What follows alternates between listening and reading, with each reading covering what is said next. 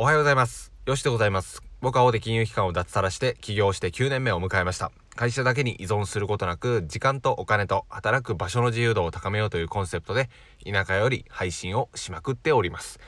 はい。本日3本目なんですが、ラジオを撮って、今日も仕事を共に頑張っていきましょう。筋トレもね、できればやってこようかなと思います。今日はケツですね。あの、ケツというとあれですけど、大臀筋、お尻を鍛えてこようかなと思います。でね、腰痛持ちの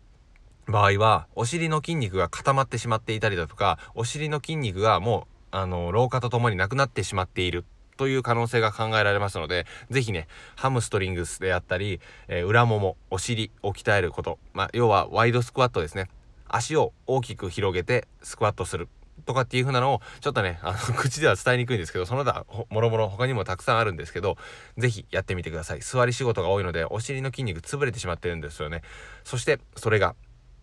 筋肉が下からの衝撃をクッション材として受け止めてくれるっていう風な感じなんですけど、それができずに腰にそのまま直接ガンといってしまうので、腰痛が発生するっていう風な可能性が高くなるので、是非是非注意でございます。という風な感じで、今回はですね、マーケティングの話、ちょっと話が変わるんですけど、ご紹介していきたいなと思います。で、まあ、この今、ラジオを撮っているっていう風なのは、ラジオという名の、えメディアに乗っかってるわけですよね。ラジオという名の、えプラットフォーム、洞窟の中で僕たちは音声を撮っているという風な感じです。で、私、よしも、まあ大体800本とか、えー、もっとかな。1000本近く多分もう上げてると思うんですが、全部合わせると、え、ラジオを配信してきました。でもそれはあくまでも洞窟の中でやってることなんですよね。じゃあこの作った、えー、壺、洞窟の中中で作った壺をどうすればお客さんのところに届けていけるのかっていうようなことを考えていかないといけないと思うんですね。つまりその洞窟からその壺を持って行って、持ち出して、外のいる、外にいる人に届けないといけないわけですよね。これがま、俗に言うマーケティングになってきて、自分が作ったものをどう届けるのかっていうようなことを考えないといけないわけです。で、俗に言うラーメン屋がたくさん潰れていく理由としても、どんだけね、美味しいラーメンを作ったとしても、そのラーメンが洞窟から運び出されないとお客さんの口には届かないんですよ。だからこそ集客でね、ほとんどのラーメン屋が潰れていったりだとか、美容室とかもかなりの店舗が潰れていってると思うんですが、それはマーケティング、歩み寄り、つまり集客、このあたりができないからなんですよね。なので、どうすれば届けていけるかっていうようなことを考えていくわけなんですが、えこと、うーん、まあ、実店舗を構える、まあ、俗に言うお店で言うのであれば、チラシを作ったり、何かホットペッパービューティーに登録をしたりだとかっていうような感じの方法があると思うんですけど、やっぱね、SNS であったりメディアをうまく活用していく必要があるんじゃないかなと思ったりするわけなんですよ。例えば、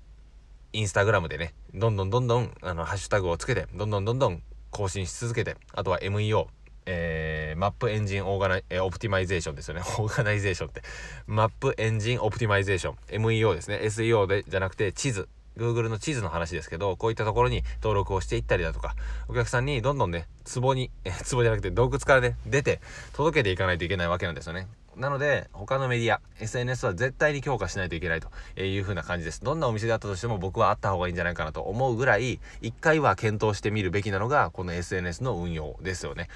Twitter で言うのであれば、どうすればこの聞いてもらったラジオを多くの人に届けることができるのか。はたまたメルマガを使うべきなのか。うん、ブログで拡散してもらうべきなのか、他の SNS を使っていくべきなのか、ピンタレストに、Twitter に、YouTube に、SNS 系をガンガンガンガン使っていくべきなのかとかっていうふうなことを考えていって、今あるスキルを届けていくっていうのが超重要なんですよね。で、もういいものを作ってさえいれば、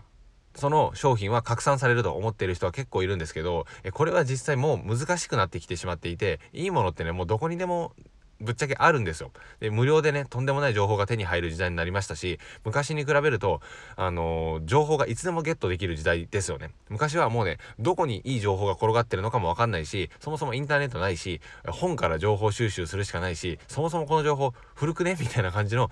状態だったのにもかかわらず、どんどんどんどん土壌が固められていって、今では誰でも情報をキープ、キャッチできるような時代になっているので、